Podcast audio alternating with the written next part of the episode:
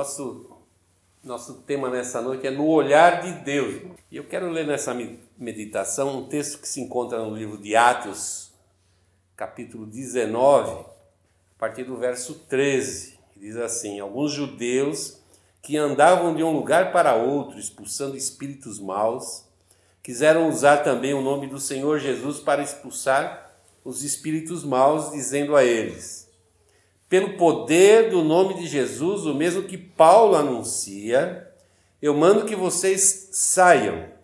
Os homens que faziam isso eram os sete filhos de um judeu chamado Cefa, que era grande sacerdote. Mas certa vez um espírito mau disse a eles: Eu conheço a Jesus e sei quem é Paulo, mas vocês, quem são? Então o homem que estava dominado pelo espírito mau os atacou e bateu neles com tanta violência que eles fugiram daquela casa feridos e com as roupas rasgadas. E todos os que moravam em Éfeso, judeus e não judeus, souberam disso. Eles ficaram com muito medo e o nome do Senhor Jesus se tornou mais respeitado ainda. Vamos orar. Peça ao Senhor para falar com você individualmente. O Senhor conhece o seu coração.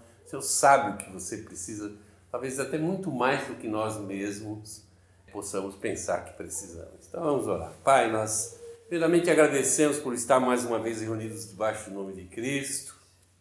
Podemos ter esse tempo, esse momento de comunhão. E nós oramos, Senhor, para que realmente o Teu Espírito Santo nessa noite tenha lugar na nossa vida. Encontre um coração desejoso, Senhor, de ouvir a tua palavra, de guardar a tua palavra. Fala conosco, ensina-nos a viver como cristãos, ajuda-nos, animando-nos, Senhor, a continuar na, nessa luta, nessa tarefa que recebemos de Ti, de levar o Teu nome pessoas que nos cercam, testemunhando do Cristo vivo. E como nós lemos nesse texto, Senhor, tornar o Teu nome respeitado, Senhor, o Teu nome, Senhor, é valorizado, possamos fazer a diferença nesse mundo, Pai. Nós oramos agradecidos, já confiando, Senhor, na tua graça, em nome de Jesus Cristo. Amém e amém. Já alguém já te fez a seguinte pergunta: quem você pensa que é? Mas a ideia que está por trás dessa resposta é que a gente olhe para nós e tenha uma consciência de quem nós somos. Na verdade, via de regra, nós nos vemos muito mais, muito maiores. Talvez, não sei se é a palavra certa, mas muito mais perfeitos do que nós somos. A gente, via de regra, nos vê como a gente gostaria de ser, não como nós somos. E a palavra de Deus é muito interessante, que ela, ela passa um trator nessa impressão que nós temos em nós. Passa um trator, porque ela coloca todo mundo debaixo de um, uma mesma situação debaixo da autoridade do pecado. Lá não diz se é rico, se é pobre, bonito ou feio, gordo ou magro. Diz que todos, todos estão debaixo da maldição do pecado. Então, quando nós olhamos para a palavra de Deus, a primeira coisa que a palavra de Deus nos diz são coisas que muitas vezes até dói. As pessoas se afastam, não querem muitas vezes o contato com a Bíblia, com a palavra de Deus, porque a Bíblia não vai falar que a gente é bonzinho, que a gente é maravilhoso. A, palavra de Deus diz que Deus nos ama, mas não diz que Deus quer que a gente seja o que a gente é. A proposta do Evangelho é de transformação, de mudança. De mudança. Deus não passa a mão na nossa cabeça. Deus tem mostrado desde a sua revelação lá no Antigo Testamento e até no Novo Testamento a verdade é que no Novo Testamento Deus abriu uma porta, um caminho para que essa situação realmente seja modificada, transformada na nossa vida. Então, a primeira obra do Espírito Santo na nossa vida é mudar a nossa visão de nós mesmos. Quando nós começamos a dar ouvido à palavra do Senhor, o Espírito Santo vai trabalhando aquela, aquela palavra, vai modulando aquela palavra na nossa vida, vai nos mostrando, tocando em alguns pontos da nossa vida até que a gente seja convencido, como diz a palavra pelo Espírito Santo, de que nós somos esses pecadores que a Bíblia diz que estão debaixo da ira de Deus. Deus ama o homem, mas Deus detesta o pecado. Isso faz divisão. Então o Espírito Santo nos faz olhar para a nossa vida pelo viés de Deus, pela maneira como Deus nos olha, como Deus nos enxerga, no tamanho certo, exato de quem nós nós somos. Nós somos. E a palavra nos diz, ensina, né, nos exorta a olharmos para a nossa vida por essa visão divina através do Espírito Santo. Cristo muitas vezes falou implicitamente, outras vezes explicitamente, que nós devemos dar ouvido à voz do Espírito, Espírito Santo. E é muito engraçado que quando nós olhamos para a nossa vida, meio que a gente divide em departamento. Sabe loja de departamento? Tem um, um setor de eletrodoméstico, tem um setor lá de, sei lá, decoração, tem um setor de roupa masculina, roupa feminina. E a gente divide a nossa vida assim, parece que a gente divide o nosso tempo, alguns momentos para ser espiritual, outros momentos, a grande maioria talvez, é carnal, outros momentos para área emocional, temos um momento do emocional, e achamos que essas coisas são estanques, que elas não têm nenhuma ligação entre si. Mas não é isso que a palavra de Deus nos ensina. Ensina muito diferente lá em Tessalonicenses, capítulo 5, o apóstolo Paulo, já no, no final da sua carta, abençoando nossos irmãos de Tessalônica, diz assim: que Deus que nos dá paz faça com que vocês sejam completamente dedicados a eles e que Ele conserve o espírito, a alma e o corpo de vocês livres de toda mancha para o dia do Senhor. O que é livre de toda mancha? Livre de pecado, sem contaminação. Então está dizendo o que aqui? que a nossa alma tem que estar santificada, o nosso espírito tem que estar santificado e que nosso corpo tem que estar santificado. Que todas essas coisas fazem uma só pessoa. Eu não tenho como eu santificar uma parte de mim e deixar outra parte contaminada pelo pecado. Não existem momentos diferenciados, pelo contrário, tudo é uma coisa só. A nossa vida Corpo, alma e espírito é uma coisa só. E essa é uma coisa só que Deus quer usar, quer primeiramente abençoar através de Cristo, como diz a palavra, nos separar do pecado, nos separar da imundícia do mundo e usar a nossa vida para manifestar sua glória, o seu poder, manifestar o nome de Jesus Cristo. Então, olha o tamanho da responsabilidade que nós temos de carregar sobre nós o nome de Cristo. E ninguém vai em algum lugar e vai só o corpo, ou vai só o espírito, ou vai só o ser emocional, o psique. Não, as pessoas quando nos enxergam, enxergam uma pessoa. Então é muito importante que quando a gente diz assim que nós temos que olhar para nós mesmo, nós olhamos o ser humano dentro desse viés divino, mas um ser humano completo, como Deus nos criou.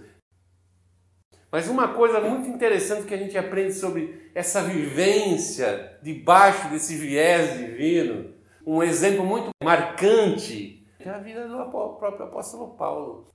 E eu separei alguns textos para ver como houve uma mudança na vida do apóstolo Paulo, uma transformação. O apóstolo Paulo, ele entra na história bíblica como um, um homem convertido profundamente ao judaísmo. A gente pode dizer que dentro desse conceito judaico de servir a Deus, ele era uma referência, alguém que pode servir como modelo. Assim como Paulo disse posteriormente, você quer ser o imitador de Cristo, imite a mim, ele podia muito bem lá no, antes da sua experiência com Cristo falar: Você quer ser um, um judeu de verdade? Olhe para a minha vida, seja meu imitador. Era um homem que realmente ele era reconhecido como alguém que realmente vivia a sua fé diante de Deus. Ah, quando ele fala de si mesmo aos, aos filipenses, ele diz que, lá no capítulo 3 de Filipenses, versículos 5 e 6, ele diz assim: quanto à prática da lei dos judeus, ele era fariseu. Ele diz assim que era tão fanático, mas tão fanático, que ele se tornou um perseguidor da igreja. Para ele, dentro daquela visão que ele tinha de Deus, da vontade de Deus, perseguir a igreja era um zelo das coisas de Deus. Também testemunhando sobre si, no livro de Atos, no capítulo 22, versículo 3 a 5, ele diz assim: Eu era muito dedicado a Deus, persegui os que eram que seguiam esse caminho. Está falando a respeito de daqueles que seguiam a Jesus Cristo. E ele diz no versículo 5: O grande sacerdote e todo o conselho superior podem provar que eu estou dizendo a verdade. Então, a primeira referência que nós temos de Paulo é alguém de tão zeloso, tão zeloso que ele era de Deus, das coisas de Deus, que ele se propôs a destruir, acabar com a igreja. Na sua vida anterior à sua conversão, o que ele podia dizer de melhor dele diante de Deus é que ele perseguia a igreja de Cristo. E diz em Atos, no capítulo 8, quando fala sobre o primeiro mártir da igreja, diz que Saulo aprovou a morte de Estevão diz que as roupas de Estevão foram colocadas aos pés de Paulo. Olha, as pessoas viam nas ações dele que ele era um perseguidor da igreja. Em Atos 9, versículo 1 e 2, diz que Paulo não parava de ameaçar de morte os seguidores do Senhor Jesus.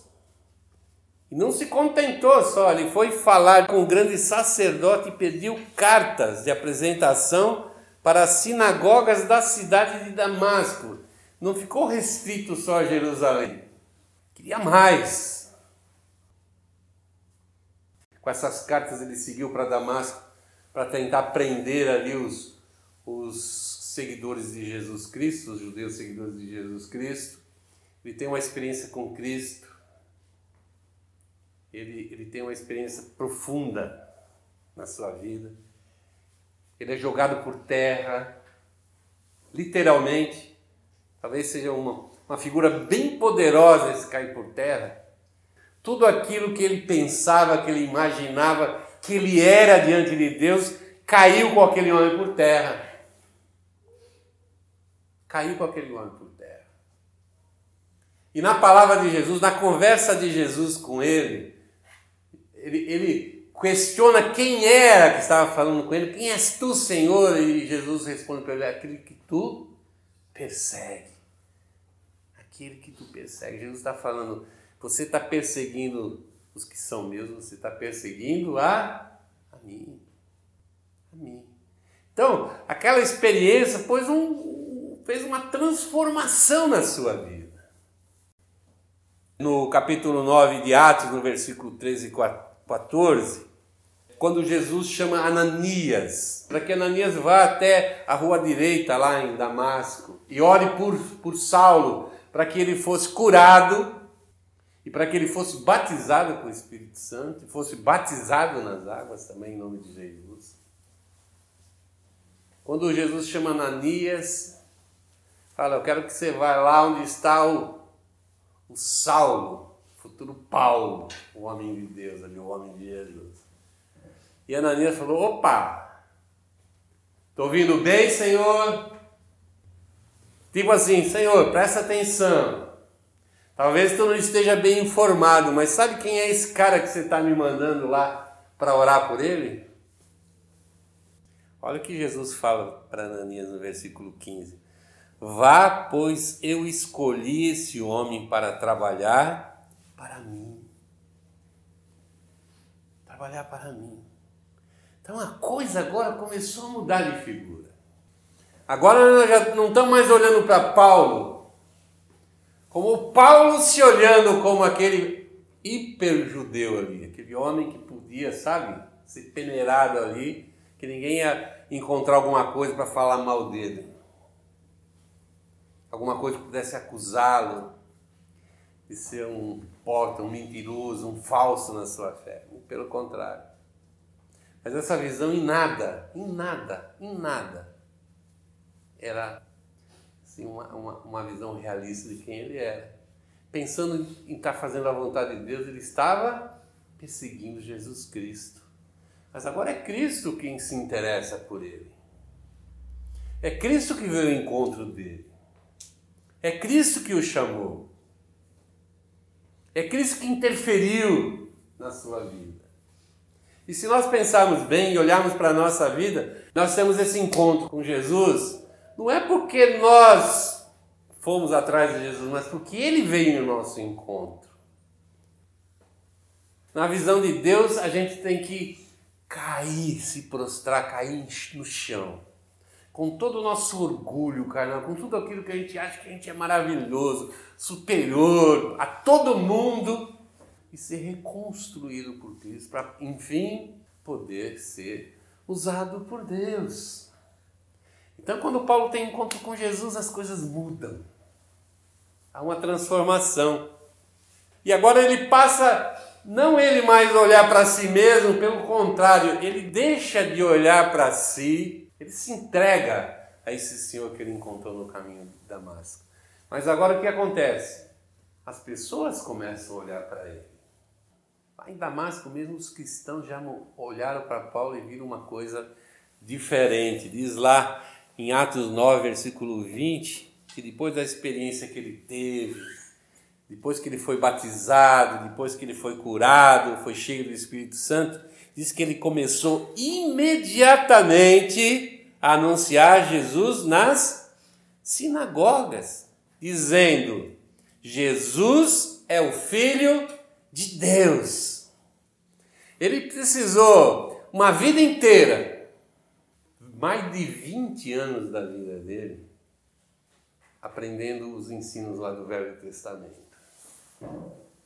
E dentro desses ensinos do Velho Testamento, ele olhou para Jesus quando Jesus apareceu pregando lá em Jerusalém e interpretou Jesus como alguém que não vinha de Deus, alguém que era um mentiroso, um farsante mas precisou talvez alguns dias se submetendo ao Espírito Santo para entender que Jesus Cristo era o Filho de Deus. Tudo aquilo que botaram na cabeça dele anos e anos e anos, agora o Espírito Santo transformou, agora mudou, arejou de tal maneira que ele enxergou a verdade.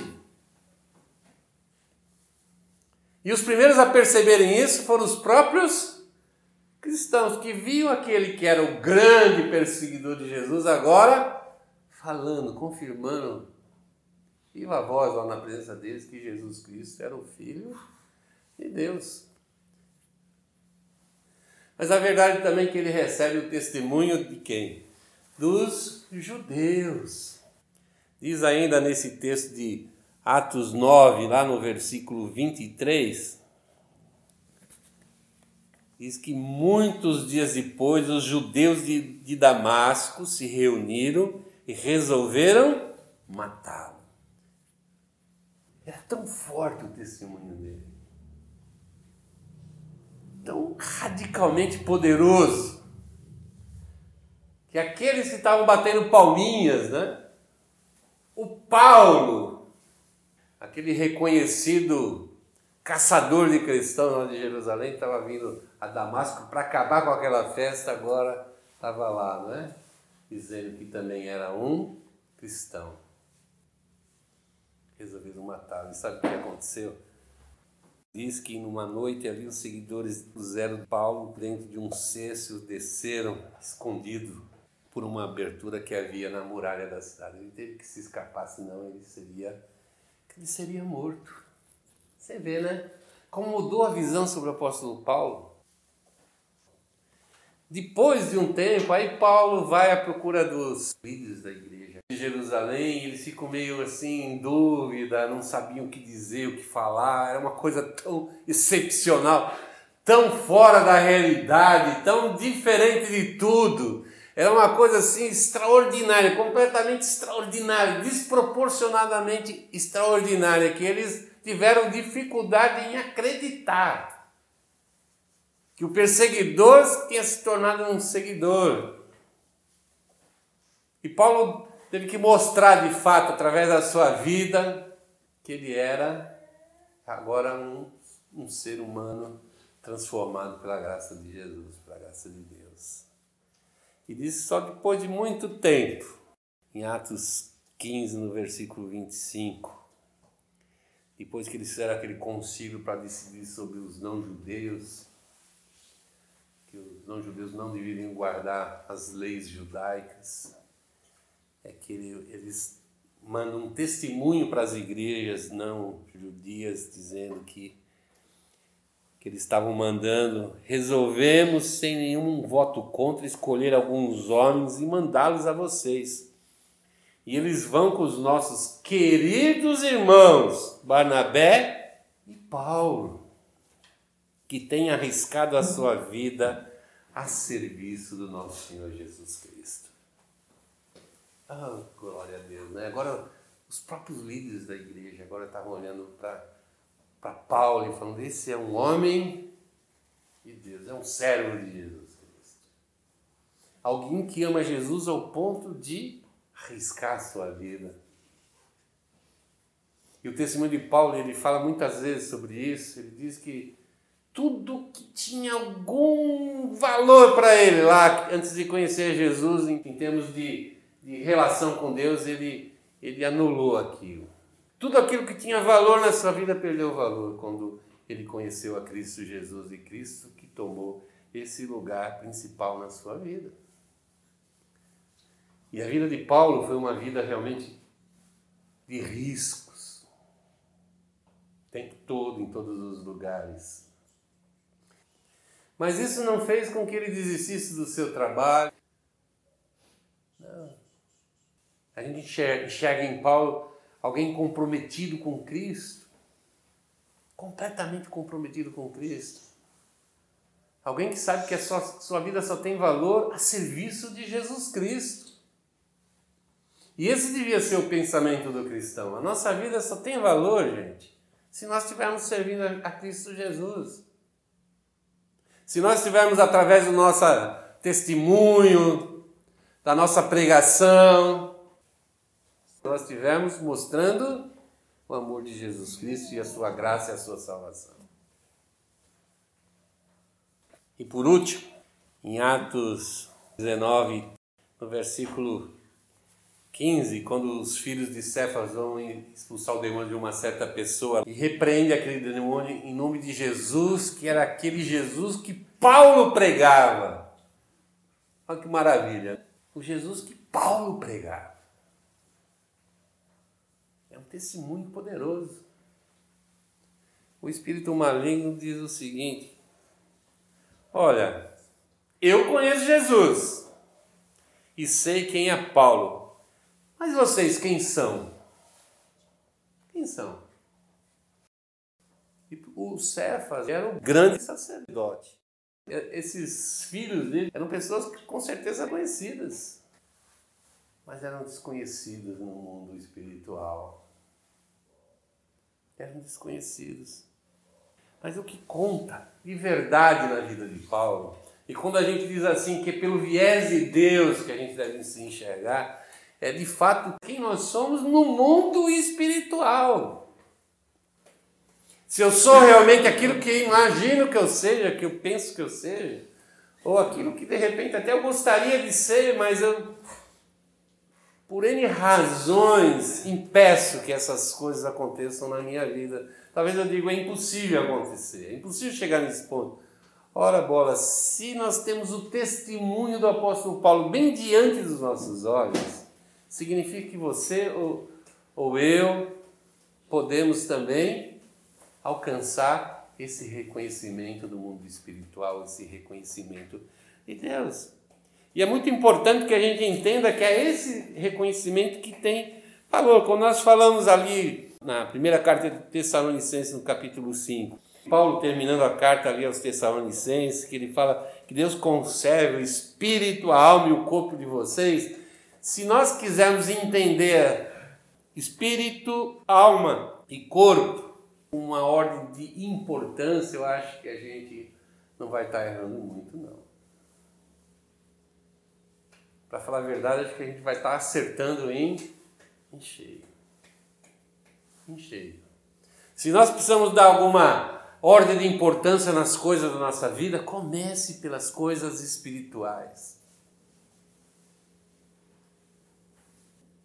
Nós precisamos realmente focar, entender, né? Que o cristão deve, com naturalidade, viver a sua vida no seu dia a dia, o seu cotidiano, todas as coisas, todos os momentos da sua vida dentro desse mundo espiritual. Não tem como separar o fato é que nós temos que estar ligado, entendendo que a nossa vida é esse todo. Então, toda a nossa vida, se eu digo assim, eu quero viver para o Senhor, é toda a nossa vida. É tudo integrado, é tudo junto, para que a gente possa um dia nos olhar de fato e de verdade como Deus nos olha.